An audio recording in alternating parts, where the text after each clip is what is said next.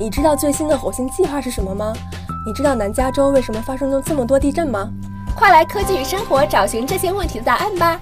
科技与生活，充实科技知识，带来生活方便。刘登凯、黄欣怡、张梦文共同主持制作。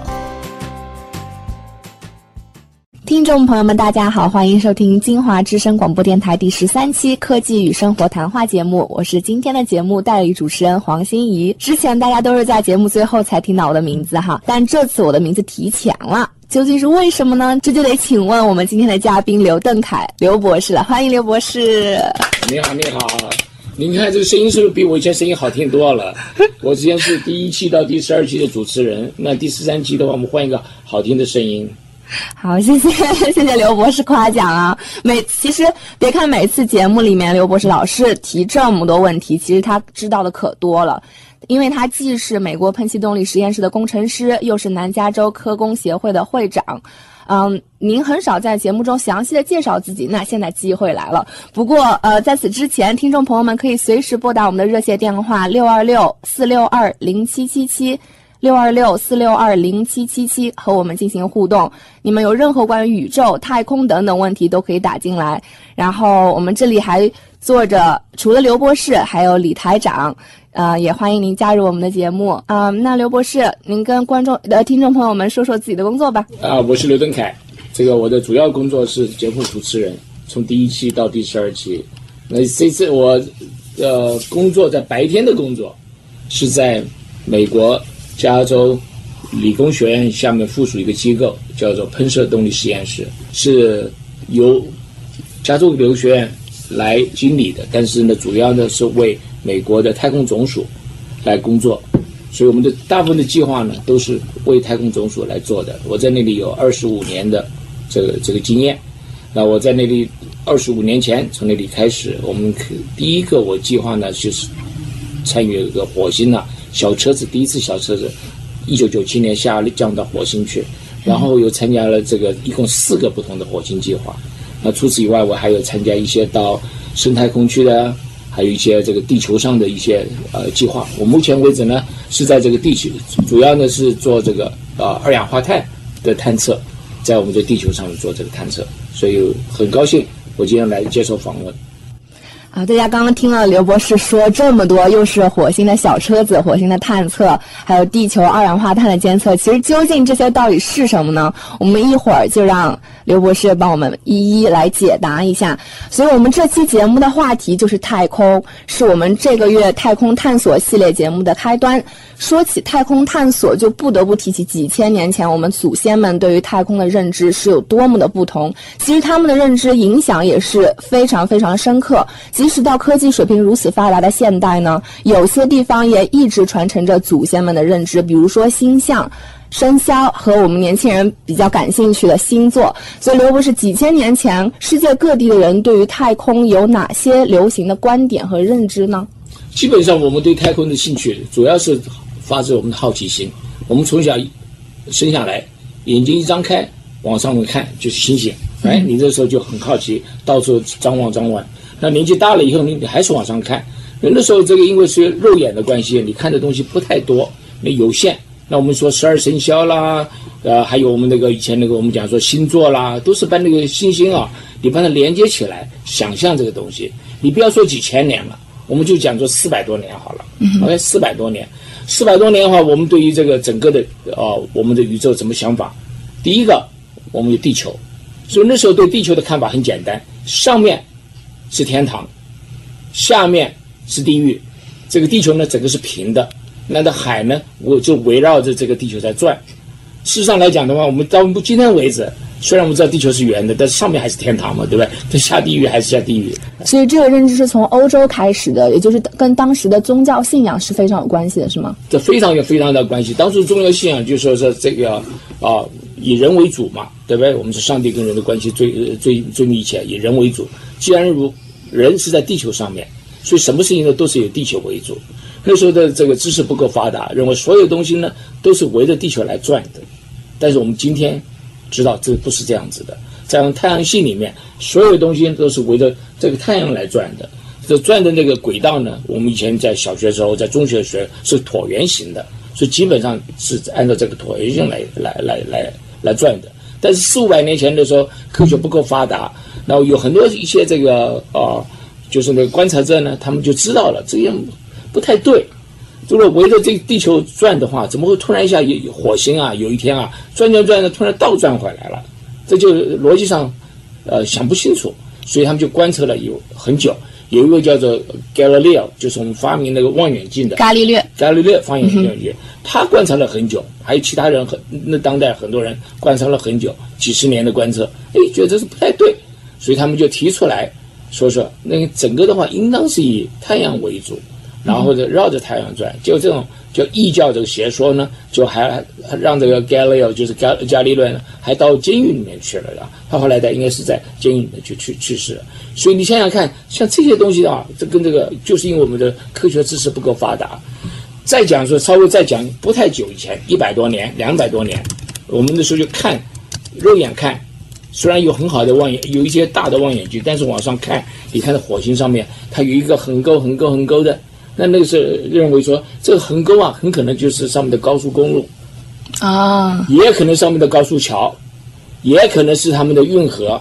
那就认为说，在火星上面一些一些呃是科技跟一些这个这个比我们要先进，所以就想象说，哦，火星人常常你看到美国杂志那一些漫画，特别喜欢画一个绿的人。那有时候有有头没头的，有手没没没手臂的，那就是个这脖子可以伸长了，眼睛可以变很大呢。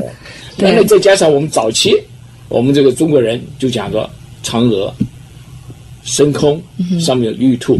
对不对？那我还从小就认为说，我长大应该去到月球上去看看嫦娥长什么样子，这种漂亮的样子，对不对？总觉得头顶上有天神，可以告诉我们什么时候该播种，什么时候该收割。没错，农业的每一个都是神嘛，门有门神，对不对？灶有灶神，你要到过年的时候还要祭灶。那你现在说这个神在哪里呢？所以说，人类从历史上就几千年前就一直对外太空有很强的好奇心。对吧？然后，但其实美国历史虽然有只有几百年，但是美国太空总署 NASA 在这最近几十年里面，尤其是二战以后，对于宇宙空间的探索，对整个人类的意义是非常深远的。就你觉得我是可以这么说，就是它的发展的过程是人类对于宇宙认知的一个过程。哦，完全是这么讲，没错。他就告诉我说，月球上没有嫦娥，还我的整个的这个幻想就破灭了。所以说影响多大？非常大。那 NASA 它探索就是整个探索整个宇宙的根本原因是什么呢？我们都知道它是从二战以后，二战是一个非常非常重要的一个时刻，当时与苏俄冷战啊进行军备竞赛等等等等，这是否是他们进行太空探索的一个导火索和原因呢？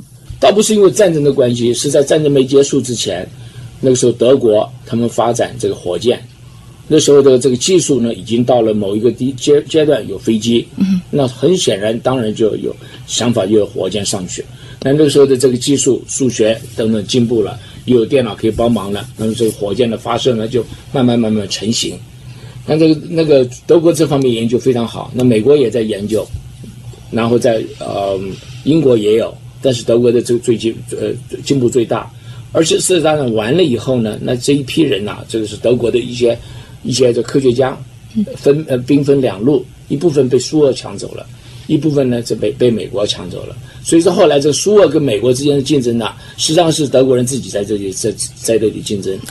那苏俄的话，它在某一方面，它因为是一个国一个一个国家，这个资源呢集中应用，对我们说集权嘛，现在讲起来是集权，那时候资源可以集中应用，说明他在某些东西呢比美国要进步要快。他先送这个呃猴子先上去，啊，先发射一个人造卫星上去。你也知道，我的发射人造卫星，你想想，一个东西在你头顶上飞，你觉得安全吗？嗯，怕它掉下来是吗？不是 掉下来，他们弄个什么原子弹在上面的话，经过美国上面的话，那你说美国会安全吗？不会。所以那个时候他先上去了以后呢，那我们就很快就做了一个这个人造卫星上去。那个做的单位呢，就是我们现在这个喷射动力实验室。我们在一五八年的时候，就是一月三十号、一月三十一号那时候发射上去。那时候我当然这这没有参与这个东西，但我们从书书上能看出来的。对。所以当时那个第一颗人造卫星发射上去以后，那个人造卫星是有多大？那个不太大。如果大家能够在我们播音室的话，那你就知道，我是手臂一伸，再长一点点，就这么大的，也不重。也不重，对，非常轻。然后你那个说的是美国的还是美国的俄罗斯的？美国啊俄罗斯上也很小，呃也也也是很小。那时候的话，你火箭不是大，哎，这这基本上都是比较小的，而且发射的轨道呢不是很高的。是是，因为那个时候美国在赶工，据我所知，因为俄罗斯的那个叫好像 Sputnik，他上去以后震惊了美国，吓死了，吓死了！美国人认为哇，原来苏联在这个方面这么先进，结果听说那个美国后来数学课本都改了，认为啊要急起直追，所以美国的第一枚的卫星，据我所知很小，所以它时间太重要了，它就三个月对它它就要上去，也算是不得了了。对，不容易，不容易，不容。易。所以那颗卫星是用来监测俄罗斯的吗？还是没有没有没有没有，不用来监测任何东西，它能上去就不错了。它没有监测的功能，你懂这意思对啊？它只要脱离地球轨道，能在上面围着地球转，就是大功一件。对，不过他们那时候有一个很不错的这个仪器在上面。嗯我们这个那时候对那个发射出去以后，我们不晓得说外太空地球外面到底是什么样子，不晓得。所以当时是有有人这个早期就知道认为说外面有一个像那个磁场非常大的磁场，那磁场以后把太阳风啊给集收集起来。那么对于我们人类的这个呃生命，就是很有大的这个妨碍，就是所谓的这个磁暴啦这些等等。所以那时候有一个很好的仪器，这个仪器呢上去以后就是测量，发现真的上面真的是有很强的磁场了。是是，啊？原来是这样。那继人造卫星以后，美国有什么别的发展和新的项目吗？就哦，那这后来就发展很多了，那个是五八年上去，对不对？那事实上美国来讲的话，很早以前就对这个外太空啊，这个一些科学家很有兴趣。那些是技术上有了，慢慢慢慢成熟了，所以你说我们就跳过去一下。那么这个在六二年、六三年、六四年的时候，他们就发展这个人造卫星往外太空走。嗯在同时呢，他有一个就是准备要上想到登陆月球，人类登陆月球的想法。所以当时的总统肯尼迪就有一个发言，是不是？对对对，那是在忘了是哪一年的，大概是六六一年。六一年的，对，对他就国会发表演说，那个演说非常好，非常好，他很简很简单，他就说我只有三个条件，第一个我要送人上去，嗯，送人上去没关系，要活着回来，嗯 是，嗯，第二个要十年，是十年内一定要登上月球，是需？要做到，对，第三个我给你多少钱？嗯，那时候大概五个比五五五十亿还是六六九六十六七十亿在在这个，当在当时已经是很多了，是吧？现在也很多啊，现呃现在对现在很 现在是更多了。当时更多，所以在在他发表这个演说之后，登陆嗯、就知道哪些比较有名的人造飞船和呃呃或者是呃宇宙飞船登陆月球。那时候的话，就我们登陆月球是一九六九年七月多，一九六九年，那是第一次登陆月球。月球 对。但在这个之前的话，他们做过很多很多的实验，一共是那个是登陆月球，那个时候我们记得 Apollo 是呃 eleven 的，还呃我忘了是多少，十一还是十二呀？阿波罗。阿波罗对。那时候在这个之前呢，他是做了很多很多的实验，那么实验要包括无人的，然后能够下降，然后它主要的是要到太空到月球上面能够接轨，一个上面上面转，转完以后有一个东西下降。下降人要回来嘛？你刚刚记得不？就总统说人要回来，不然放在上面是无所谓了。不过总统说要人要回来，所以那下去了以后，它能够上升，上升以后跟上面的这个环绕的东西能够接轨，接完轨以后能够回到这个地球来。那个技术是非常困难的一个技术，对，就是那个那个是一个很了不起的一个技术，对。对，然后他带那个车子也蛮大的车子上去等等，但是现在呢，还有很多人还认为我们到太空去啊，那都是假的，都是在我们的好莱坞后面做的，啊那事实上不会这样子啊，这这不会是这个都是真的了。对，我记得在教科书上就会有一张照片，然后放着美国的国旗飘扬起来。当时就有人怀疑说，如果如果说太空中是没有空气的，为什么国旗能够飘扬起来？所以那是一个比较比较有趣的质疑的点。对，但事实上，那国旗不是在飘扬起来，它那国旗戴上去就是不是不是一个不是布啊，它是一个 N 那上面有个东西撑的，嗯，哎，就是没有上面没有这个空气，你怎么飘嘛？没有办法呀。哦，反正真的还挺有趣的。对，那就是当时登陆月球的主要目标是探索有没有外星生物吗？还是这个别的科研目的？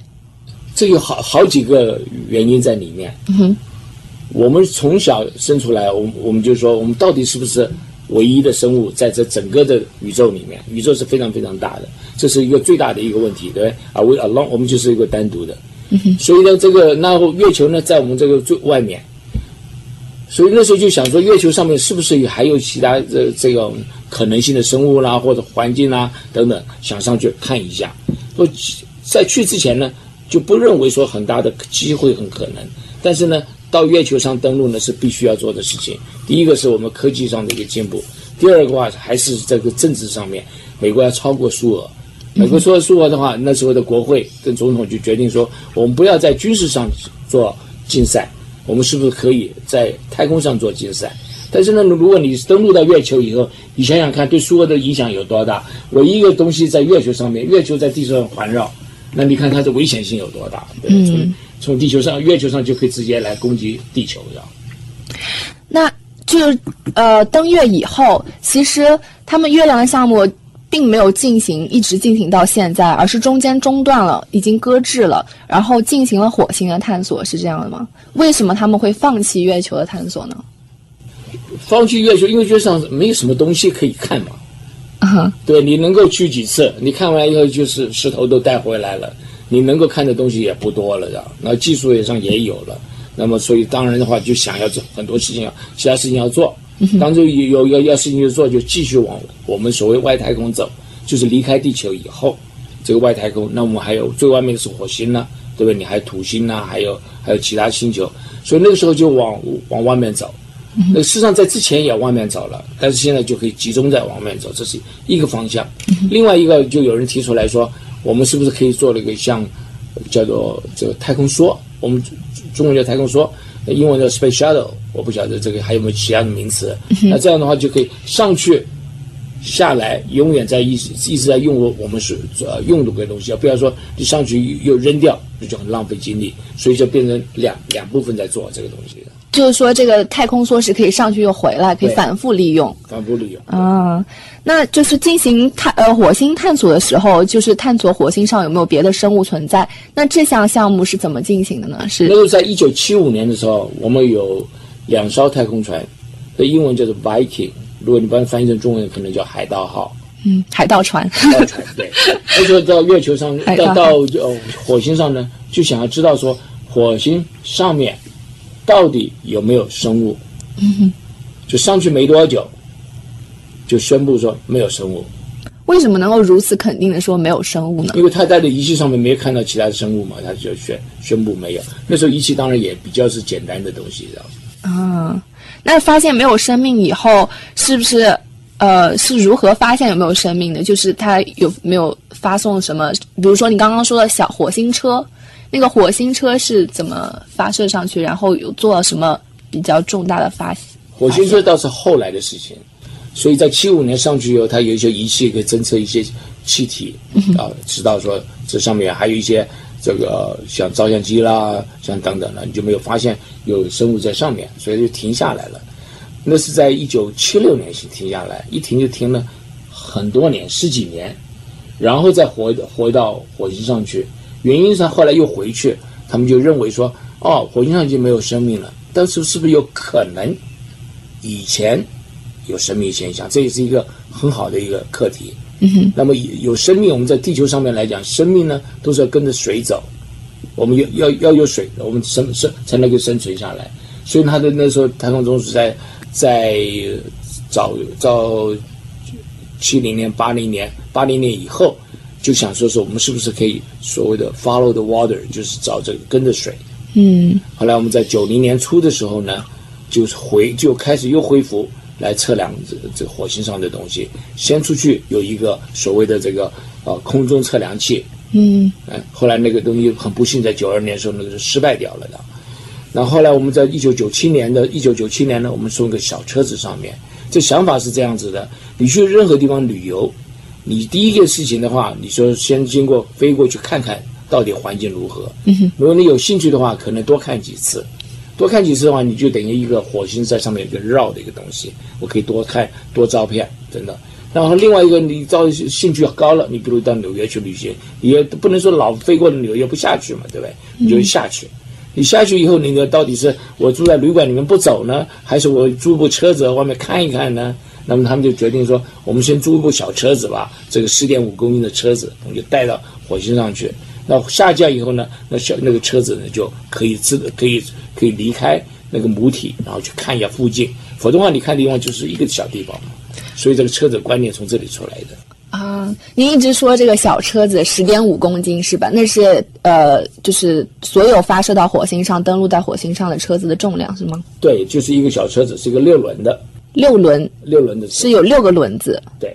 然后它长的是什么样子？能给我们描述一下吗？这个六轮六个轮子的话，车子就跟我们的普通的，我看看，就是一个方一个一个呃，像推车子这样方方方块块的。然后旁边呢有个六个轮子的，六个轮子左边三个，右边三个。嗯哼。然后原因是要六个轮子，因为你车子到火星上面的话，有它那个地方啊凹凸不平，你四个轮子容易翻掉。嗯。六个轮子的话，它可以有个地方可以可以是高一点，有地方可以低一点，那不会说不会翻掉。然后上面有一个呃照相机，这个照相机的话可以到处可以看，它可以是三百六十度你可以看。然后当然还有太阳能电池了等等，可以维护维持这个电的东西。所以那时候就非常简单的一个东西上去了。哦，我就记得之前呃，JPL 还在一个地方做过这个小车子的展示，还让小孩就躺在地上，让这个车子从他们身上走，然后其实他们在在底下躺着，就感觉身上被按摩了一样，是吗？对，这就是让小孩子感觉这个这个车子到底重量有多少。啊，那是比较轻，当然可以做。我们现在后来是九百公斤的，我们就不是不能小孩子放在车子上。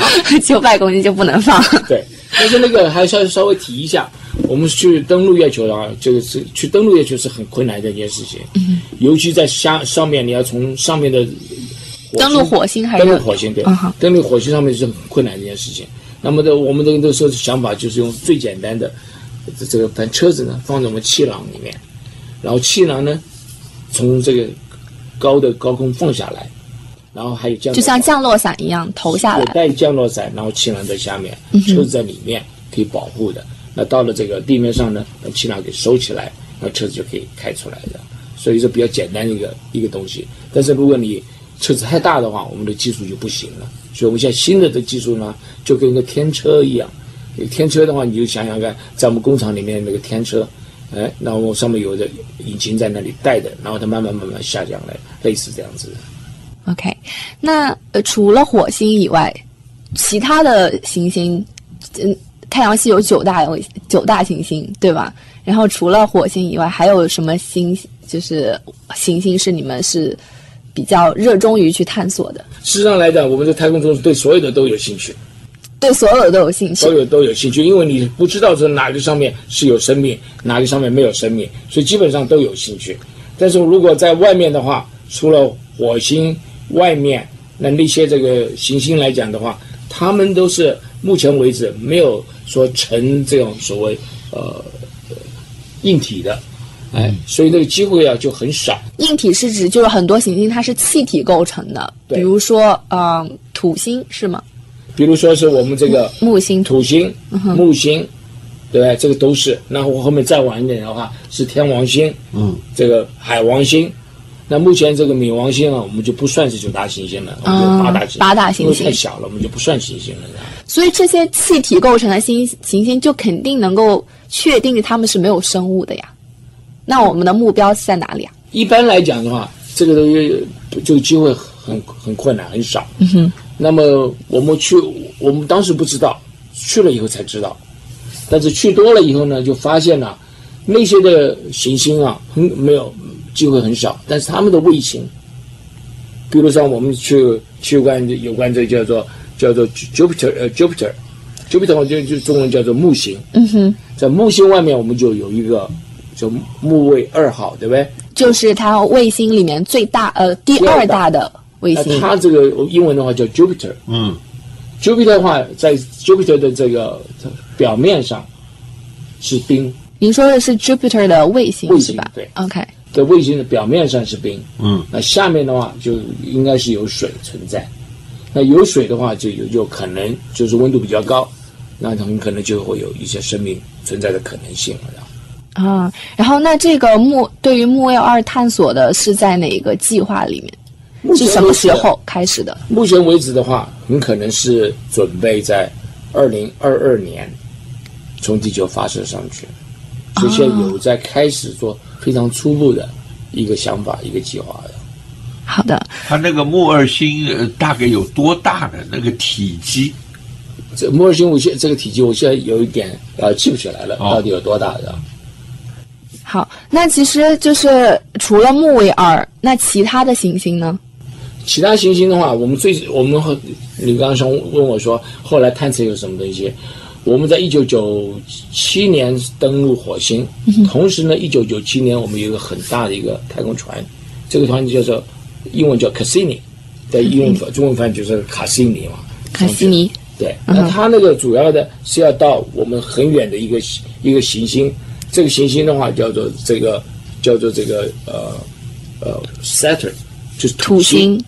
嗯，就到土星。嗯。那么它在土星呢，土星上来讲的话，一般来讲，你可以知道土星呢有这个光环，对，哎、有光环。在我们外面看的，让我们看的这光环很漂亮。嗯，那时候就不太知道这个光环到底是什么东西的。嗯，那个，那所以这个土星有一部要要想着知道这个东西，所以我们就 Cassini 的这个太空船呢，就到土星去。后来像这个光环呢，主要是一些碎石头，哦，碎石头。就是当初在这大爆炸的时候，你就产生一些这个碎的片。啊，这碎片的土星本身很大，所以就被它吸引了，吸引了以后，它在外面环绕，环绕以后这些这这这个里面这个还有一些水分，所以这个阳光照出来呢，就各式各样不同的颜色的反射。所以是因为水分的原因，所以才看到这些颜色，是吗？对对，很多是水分，还有很多不同的成分。那有水就可以证明肯可能会有生命迹象。我要像那个东西的话，你说我们的很多地球上的水，嗯，事实上也是是不不是讲是地不是地球上产生的，很多都是外太空来的。比如我们说说那个像做呃呃啊，像那个小行星，比如说创地球带了一些水过来，还有彗星，彗星的尾巴你看起来长长的发亮的，那个都是水，哦，对，那个都是水。所以这个来讲呢所，以彗星的尾巴是水。对，没错，这样哦，我一直以为是它自己发出来的光，或者是它反射的光那。是反射从太太阳反射的，哦，对，从太阳反射过来的，啊，很神奇对。那对于呃土星的土星的它周围的一些行星有什么比较重要的发现？比如说我们有了木卫二，是木星的第二大卫星。那土星的卫星里面有没有别的卫？有没有一个卫星是啊、有发现可能会有生命迹象呢？哎，你这问题挺问的挺好的。我们在二月二十七号的时候，那一天那个发有发表，今年二月二十七号二月二十七号就是没有这两个月前的，一个多月前，哦，那还是很新的发现。很新的对。他们这个你刚刚讲叫做土卫二号，对不对？刚刚说是木卫二号木卫二号，木卫二号的话上面有发现啊，它有一个像这个冷温泉一样的。哦，等一下，我说木卫二号是之前您说水下有冰层的那个。哦，那是木卫二号，OK。嗯。那么这个话是早期就可能知道了的。啊、我们早期的话有一有一其他的人造卫星，呃，其他太空船去看过了的。所以土星它有土卫二号，对，土卫二号是有什么特点？土卫二号就是刚刚讲，这个是最新的消息，就是我们的 Cassini 出去的太空船，它经过它发现这个到这个土星附近的时候呢，土卫二号本身呢会有像冷温泉一样会冒气，嗯，这就很很不容易的一个一个东西发现。哎，那因为你这么远的都容易过去，那冒气的时候是不断的在那里冒气，嗯，也是很多年了。那么这个冒气的话，下面很很可能就是一个比较暖和的地方，你才可以冒气出来。所以它既然是冷温泉，它还可以冒气，是怎么样冷的话，你就是要看相对性的。比如哦像我们这个所谓热的温泉，我们来来讲的话是火山爆发，这叫热的温泉。它下面是什么？不见得是一个火山爆发，但是是里面的可能有一些液体存在啦，或者什么东西了，所以它就会往往外面呃发射。那么这可惜你发现了，所以这个是一个很大很大的一个发现。那这样讲的话，我们这个地球上，在这个整个的太阳系里面，我们最近有很多的发现。第一个，我们刚刚讲的这个那个 Europa 上面有有可能有水，木卫二，木卫号，然后我们现在讲土卫号二号又有这个泡这个气出来，那下面可能呢就有可能性呢，有可能有生命存在，也可能。然后我们最近呢，在我们的火星上面，我们发现有甲烷。这个甲烷不是说是，就是以认为是小小的甲烷，而且这个甲烷还有变化。这个在地球上来讲呢，如果有甲烷的话，通常是生命上这个出来的，呃，这这因为它是有机物，它有机物，啊，只有有生命的物体才能分分分解出，或者是这是在地球上来讲是这样。啊分解甲烷。OK，所以当所以现在目前是两个计划，一个是三个计划，主要是一个是火星上的探索，继续探索还有没有生命。虽然之前说 NASA 只是说了已经火星上已经确定没有生命，但后来觉得不能说这是百分之百真的，所以前为止看不出来，其实是完全可以这样下结论的。所以火星继续探索，然后还有木卫二、土卫二。那除了这些，还有没有别的？比如说，我记得 NASA 最近有发，呃，就是在近地卫星或者是小行星带有有所探测。那那方面有没有什么发现呢？那是在二零零四年嘛，大概是，嗯哼我们有一个太空船出去，这个太空的话，这个英文名叫 Dawn，就是一个呃 D A W N，就是一个你刚刚开始，呃，呃早晨早晨就是 Dawn 的意思，对，嗯哼那这就想发现去看看，去探测一些这个呃小行星，这个小行星是在哪里呢？小行星在我们火星外面有一个叫也是在火星外面啊，在火星的外面这个这个轨道，我们是地球，外面是火星，火星在外面有很多很多小行星围在在那里在这围着太阳转。那这小行星呢，为什么对对科学家对它呢有兴趣呢？因为来讲的话，小行星可能是跟很早以前的这个它所早期的地球的存呃形成的时候呢，它可能它那些东西都没有改变过。像地球来讲，也就有有氧气，氧气有有氧气的变化。那火星上面啊，很可能以前也有一些气体，所以表面的东西呢，有已经经过长时间的变化。那只有这个小行星的表面呢，可能还保有原来的风味，原来的这个东西。所以他很想就知道，说到底是小行星上这个它的这个特性什么东西，然后它的呃值呃就是那个呃 characteristic 就是它的成分是什么东西等等的。所以是也是要想证明是以前有没有存在过生命迹象，这可能还是一点点不一样，因为我们从来就不知道我们这个地球太阳系怎么生成的，我们不知道，是的到目前为止还是不知道。理论来讲，这个大大爆炸，对不对？这个大爆炸也也是一个理论而已。那怎么爆炸的？怎么会形成的？地球哪里来的？所以还是要找另一个答案，就呃另一个答呃问题的答案就是人类从哪里来。完全是的，完全我们的好奇心嘛，我们这个到底哪里来的？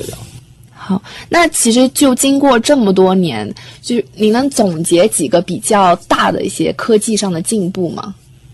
你这给总结科技上进步的话，那你要就很多了很多很多。嗯哼，我们先说从四百多年前，我哦，那太远了。不远，四百年很远。我们清朝是很就就这个几千年的，呃，不远。为什么要提到它呢？那时候这个四百多年就有很多很多大的成就，最有名的几个，最有名的几个的话，包括牛顿。我们刚刚讲说 Galileo 他们那些观察的结果，认为是我们这整个的呃轨道啊是椭圆形的，但是呢，没有数学的证明，牛顿是第一个证明这个东西的。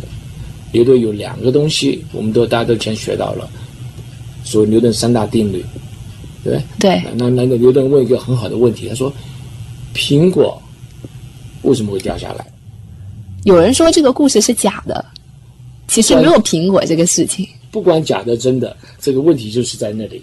苹果为什么会掉下来？嗯，那是因为有地心引力的关系。嗯，但另外还有一个问题，他他问的，一般树上都没有，说月亮为什么不会掉下来？也有地心引力啊，月亮为什么不掉下来？呃，这这个这个很这很简单，就是月亮本身有速度，有离心力跟向心力平衡出来。OK，所以那个段时间呢，非常非常呃辉呃辉煌和辉煌的一段时间，Galileo 发现这个呃望远镜，然后我们才才可以观察这些东西。那我们到这个近近期的话，那当然大的是，比如说我们的这个飞机，我们刚刚讲航天嘛，我们必须要谈到飞机。哎，飞机一百多年前，这飞非常非常短，然后非非常非常非常短的时间，只只有这个呃将近是大概是呃一分多钟的时间，然后非常这样非常非常短的距离。从那个时候呢，你看就是差不多是一百多年的进步，我们今天可以飞到哪里去？我们今天可以飞到哪里去？飞到月球，飞到月球，飞到火星。火星，不但飞到火星，我们你刚刚讲是土星，对这个是非常非常远的一个距离。那不但这样子，我们你刚刚给我提到一个，我们在一九七五年啊，一个送出去的一个两艘的太空船，这个两艘叫做 Voyager，我不晓得中文叫什么。呃，旅行家，旅行家嗯，Voyager，旅行家号，哎，啊那那个时候啊，它从地球离开地球，它往外面飞，嗯哼，它飞过这个火星，飞过土星，来，就继续往外面飞，还一直在飞。一直在飞，已经离开我们的太阳系。那我们还能接收到它的信号，还能接收到它传回来的资料吗？我们还可以收到它的信号，信号就是非常非常慢，是非常非常的弱，但是我们可以收到。它有多慢呢？这个信号本身的话，是跟光线一样的，是不会不会改变这个速度的。我讲的非常慢，哦就是我们这个在一般来讲的话，你在通讯方面，你都讲说一秒钟有多少个信号回来，多少个 bits，就是多少个零个一零个一的这种信号回来。就像我打个电话过去，他们立刻说话，我就能立刻听到。那是距离远的关系。啊就那另外讲，我们就用就比较简单的例子来讲，说是你有 Internet，我们有网络，那网络的时候一塞车你就很慢很慢，对不对？那么这个这个很慢的话，就是因为主要是因为太多人在用了。嗯哼，那么这个距离远了以后呢，那么你这个通讯啊不清楚，所以你必须要把这个慢下来，这通讯才清楚。啊、那比较近的话，我们像我们这个啊、呃用网络，我们现在都是说多少个这个百万的，他说几百就一百个 megabits per second 一一秒钟，那我们那个是到外面去是两个 bits per second，四个 bits per second，所以是非常非常慢。啊所以慢的话，比如说信不是信号慢，而是回来的资讯慢啊。哦，是这样。对，OK，那呃，就还有什么别的呃，就是比较重大的成就吗？除哦了、，那个这那个存在就很重很很大的成就，我要帮他再说一下。你能够离开我们这个太阳系，这是不得了的成就，这是我们人类唯一的一个人做的东西，离开了我们的太阳系，而且继续在外面飞。不然我们从来就不知道我们太阳系外面长什么样子。啊，那我们现在有个东西在外面，我们可以测量。所以它传回来的也是图片是吗？它回来现在目前是传一些一些信号回来，信号呀，现在这个东西太慢了，这没办法传图片回来，哦要去测量一下这外面的压力啦、温度啦这些等等的。那它飞飞飞还能飞回来吗？它我们这个没办法飞回来，我们哦一般的我们的任务来讲的话都没有飞回来，除了上月球以外才飞回来，一般大部分是没有飞回来的这样。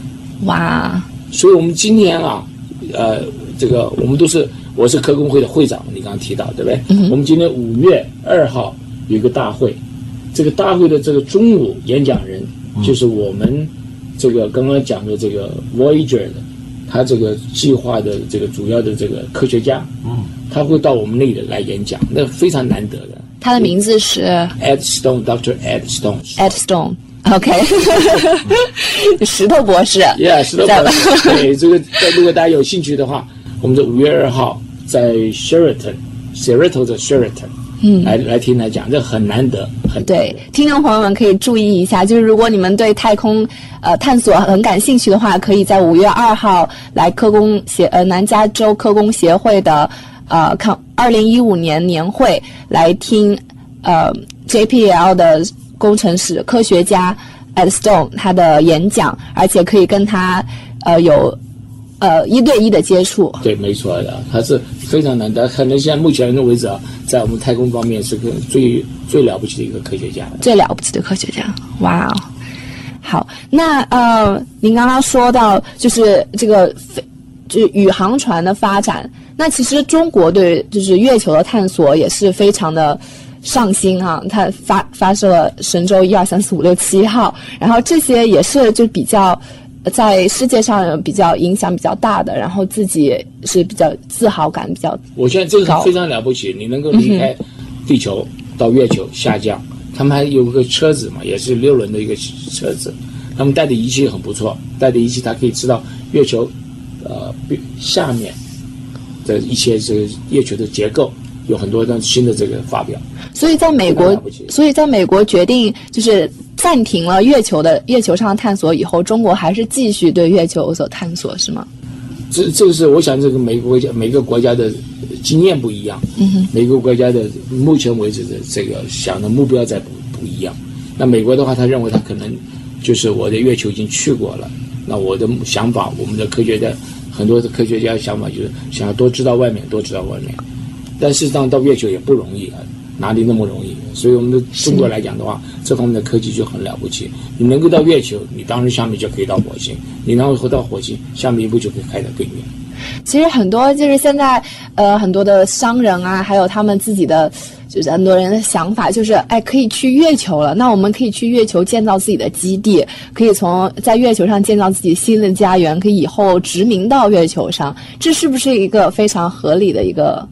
想法呢？是是不是有可能实现呢？我想都有可一定有嘛。你能够飞到月球，你在上面就可以生存，想办法生存。但月球上没有空气，所以你必须要能够自己造一个这个房子，这房子里面有被你要有空气的。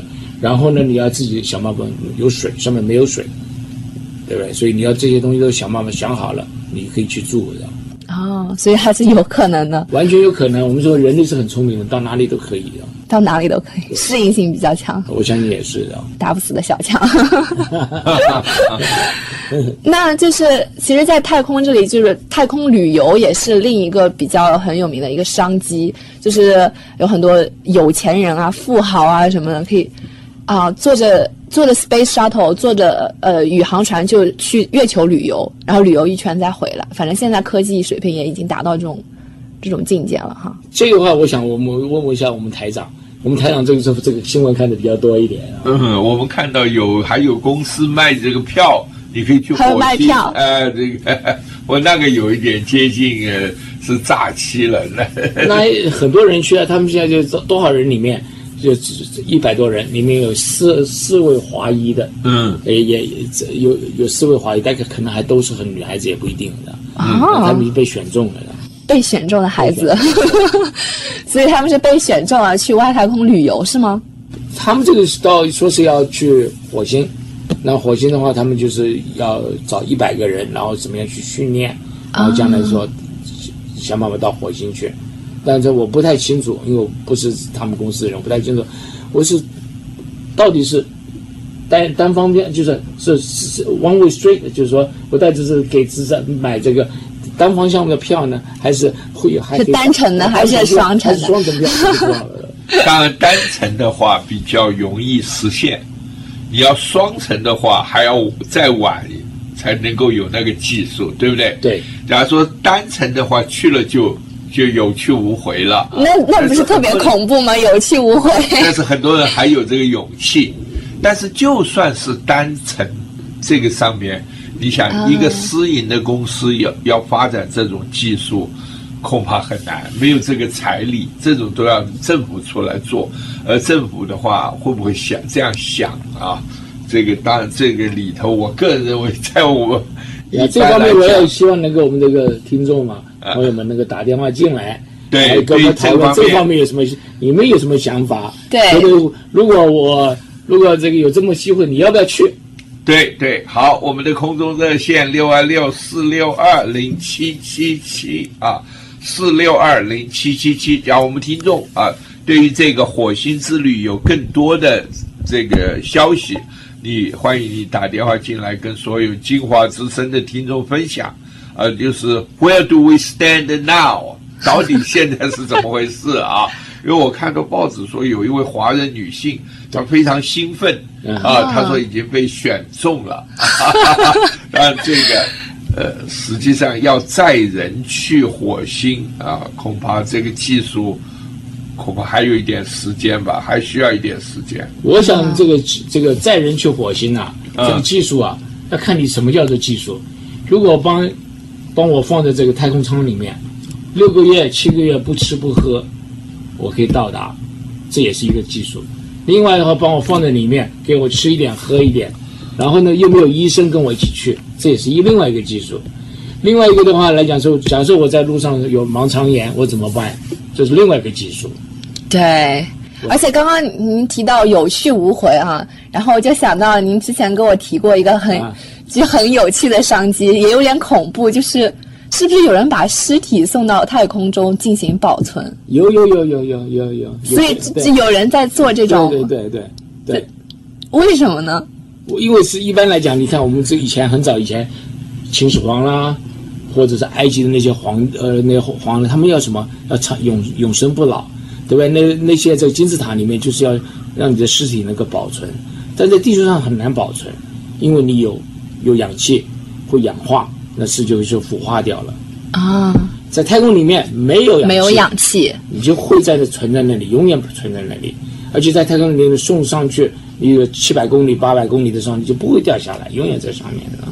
啊，所以说女人就有时候怕就是氧化太多就变老了嘛，对所以太空中不会氧化，然后对尸体也一样。虽然我的观点不代表大家的观点，但是我觉得这样把自己的尸体送上去实在太恐怖了。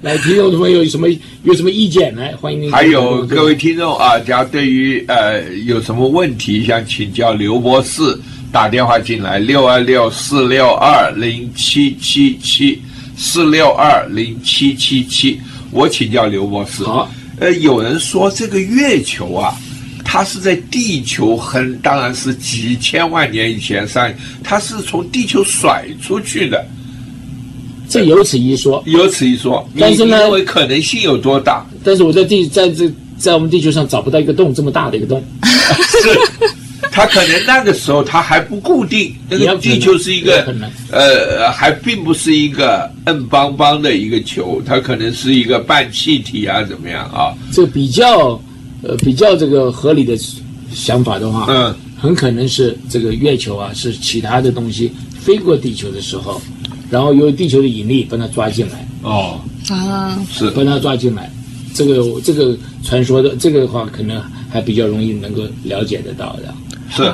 当然，最好的证明的办法就是月球上面的土壤或者是石块，现在已经被那个美国不是太空人带回来了。对对那分析一下跟地球上面的东西的差异，是不是也可以间接证明这月球跟地球两个有没有这种关系？有的时候很难下这个结论，因为那些东西，像我们的地球啦、火星啦等等，都是在我们当初大大爆炸的时候都是太阳系里面的东西。嗯，哎，所以你说像我们火星上的土壤，你看起来跟地球上土土壤一样，哦，这样，对啊，很接近。我要给你看两张照片，你分不出来。嗯，所以这个来讲的话，有时候不能够下这个，很容易下这个结论。是是是，这个是玄之又玄，是 玄之又玄用老子的话，玄之又玄。我想象一下，就是几万年前、几亿年前，他如果没有抓住那颗卫星，咱们就不会有夜晚了哈。对，所以所以这个所有的这个刘博士，我个人觉得，你刚才讲的，就是在过去四百年啊或者四百多年，人类的这个突破啊，简直是难以想象。是你有没有觉得，我觉得是真的是像伽利略，他可以说穷毕生之力，他来观察这个太空。一般的人哪有这种闲情，或者是有这么大的对于这个有这么大的吸引力啊，能够真的研究，而且这个是整个人类的这个整个的一个爆发力啊，真的是我们现在看还觉得很惊异，集体的结，呃对不对？智很慧结晶惊异啊！我我刚才讲的啊，啊。这个这个西方的文明啊，就是不得了这个不得了，这个这个是你看看牛顿有多聪明，对对对对，对不对？他就像您刚刚讲 Galileo，他观察，在他早之前还有一个叫 Kepler，Kepler 开普勒呃，也是一个有名的天文学他家，观测了三十多年，对。他就知道我们这个整个的轨道啊是椭圆形的，嗯不是圆的，是椭圆形的。是是啊那牛顿呢，就把它用数学证明出来。是是，还有这种数学的演进也不得了啊！对，哦，所以这个人类真的是不可轻视。但是人类的差异有多大？优秀的跟不优秀的，跟平凡的，你说说看，刘博士，这好像是另外一个族群啊，完全。我看那我看台长我就知道了，这个跟我们的差异很大。台长多聪明的，我个耍嘴皮子，人家是货真价实的啊，像牛顿啊，这个这个整个把人类完全推入了一个前所未有的全新的境界。整个变了一个一层，等于是锐变，就是皮脱了几层以后变成超人了。所以我觉得我们这个节目，台长，你让我们做这节目，我非常感激。因为什么？我们科技，对不对？对于我们的人生的变这个呃影响非常大。是是，你光是牛顿呐，然后再讲上其他的，最简单电话，最讲的汽车。嗯，对，你看看这个多大的影响在那里，而且现在在我们眼前，我们还看到科技就在我们眼前在进步啊，啊，就是还在随时都有新东西出现，对，没错啊，速度越来越快。你不要讲这新东西，我们对我们人生之之来讲的生活影响非常大的。我我举个几个例子，大家可能从来也不记得的。第一个，洗衣机，不然我今天我还在河边洗衣服。是，第二个。我们就讲说这抽水马桶，不然我还在河边用，在这个这个这个这方便，嗯，所以这个的话来讲，对我们的人生啊。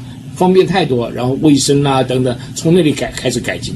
对，其实科技的发展对人类生活影响真的挺大的。所以 NASA 在其实呃对宇宙探索是一方面进行宇宙探索，还有一方面是在进行对地球上的一个探索。我们如何在地球上继续生存？比如说现在啊呃空气污染啊，然后呃 global warming 呃地就是地球变暖，所以等等的这种呃。空气和环境的影响变化，也百分之九十都是，呃，都是人类的，呃，人类活动造成的结果，是吗？您说百分之九十，那个还是在五年前的这个报告啊，五年，去年，就前年呢，年年底，二零一三年，联合国有个报告，他说目前为止说气候的不好，气候的改变。百分之九十五就是人，所以百分之九十哪些人？就是你黄心怡，我刘登凯，还有我们的这个这个台长，对我们所有的朋友们，对造成的这个影，这个是整个的影响。我们和我们身边的人，是我们身边的人都能对与呃，就是对我们的环境造成影响。对，没错的。所以 NASA 在这方面做的研究都有哪些呢？他们的结果都是什么呢？我们现在来讲，很可能大家都从来就没有听到过。我们现在在我们头顶上有十八个。不同的人造卫星，嗯白天晚上一天二十四小时，一个礼拜七天，一年三百六十五天，那里侦测什么东西呢？就要知道我们的这个温度，知道我们的海洋，嗯知道这个我们海海洋的盐分，还要知道我们这个二氧化碳，还知道我们表地球表面上的这这些这水分的等等。嗯这些东西主要的这个探测完了以后呢，希望做一个很好的一个数学的模式出来。所谓模式出来，就是那可以用数学方法。就可以用数学的方法来来这个侦测，我们将变成我们将来这个气候有哪些可能性？是阮妈妈，请讲。啊，对不起，啊打扰你们，你们要结束了。呃，我三十年前在台湾啊，呃，他们都说，哎呀，美国的月亮大。我后来有二十年前出来看呢，美国的月亮真的比台湾大哎。这个请刘博士解释一下啊，这个这个。请刘博士解释一下，为什么有人有这种印象？我想跟很多这个在一般来讲的话，是有关跟气候有关系。嗯，然后当然是说，在我们在如果如果刚阮妈是从台湾来的话，那么台湾一个多山，你有时候在在平地上你看不见月亮。嗯，那么你是月亮呢到了上面以后呢，你就变得比较小一点。那我们在洛杉矶有我们这个，因为我们的这有海面。我们这个高楼不多，你可以常像今天早上，我一大早就看到月亮好大好大好大。是月亮，美国的月亮是比较大，但是呢，是因为我们地形的关系。地形的关系，对。对呃，中国古人唐人有海上生明月，那个时候明月特大特大，所以他印象深啊。海上生明月刚刚出来的时候，对，等到真到正在正上方的时候，就看起来就小。对，因为是因为这个在平地的时候啊。比较平地的时候，如果我们这个，呃，大气的折射跟我们太阳一样。你看这个太阳在早上，太阳是不是特别大？是，因为周围视线上没有遮挡物，所以，对，嗯，然后呃，NASA 在那个呃，刚才我们说到了，NASA 对对地球的环境、二氧化碳等等进行监测，想要做成一个数学模式。那它结果是有没有证明地球变暖是一个事实呢？现在来讲呢，我们这个大型的模式啊，还在继续做，因为这个都都很多很多东西需要的。但是目前为止，我们测量到的二氧化碳，到今年、去年是我们这个人人类有史以来最高的。他们有一个叫做四百个 per mil per million，这 parts per million，就是说在这一个这个一个某一个体体积里面，它有四百个东西，那是非常非常高的。当你二氧化碳高的时候呢，那就温室效应就产生了，太阳光进来，太阳的热度进来出不去，那温度越来越是越高了。那这是非常非常知道的一件事实，温度越来越高。温度越来越高，二氧化碳也越来越多。对，然后这个我们这个北南极的冰块融多，融南极和北极，北极都都是一样，这冰块融融化越来越快，速度越来越快。然后它的融雪面积大概达到了多大呢？目前为止的话，可能如果你用大家想想加州的这个整个面积，上面目前为止从呃从这个一百差不多一百多年来，哎，这个融下来的这冰块是我们加州面积的四倍，四倍，四倍。哇！那这些这个融下来水到哪里去呢？到海面，海面水上来，海平面上升，海平面上升，海平面上升的话，现在菲律宾很多小岛就没有了。所以这个也是一个严重的一个现象。对，刘博士给我们做一个结论。呀，我所以我们这个我非常非常高兴来谈这个这个方面的问题，因为真的是地球软化是不可避免，现在目前是是是一个事实。对，再过一段时间以后，很可能我们讲英文来讲，non-reversible，再回不去了。嗯，再回不去了。而且我们考虑买房子在哪儿买都是个问题，想要买海景房还得考虑一下是不是那块地方不会被淹啊。这没错，你现在是海景房，如果你要不留给你的下一代的话，很可能就是留给的是不是海景房，就是留给了海水了。对，所以我们谈到太空，我们讲地球先救不了，其他的都是奢谈。对，我们刚刚讲说太空探险，早期是好奇，嗯，那现在是一个用英文来讲是 necessity，right？survival，我们是要先求生存的一个重要的一个工具，所以说变成必须要这做太空来来来来做这个事情。对，嗯，所以总的来说，NASA 它的目标和想最热的话题，最近的。几年最热的话题是什么？最热话题的话还是 global warming，我们刚刚讲过。嗯。然后想继续找看，在这个太阳系里面还没有其他的生命存在，这个是一个非常从头到尾都是一个话题的。就是人类从哪里来？对对对。外面是不是还有别的人？是。我想我们的时间到了。对。啊，谢谢大家收听金华之声广播电台第十三期科技与生活谈话节目，这里是代理主持人黄欣怡。然后我们这里还有正主持人刘登凯，我们的下一期节目呢是要说什么呢？我们下一次我们就往外面看，所以我们这个星象啦这些的东西了，我们来讨论一下。好，好的，非常感谢各位，谢谢刘登凯博士，谢谢，谢谢黄。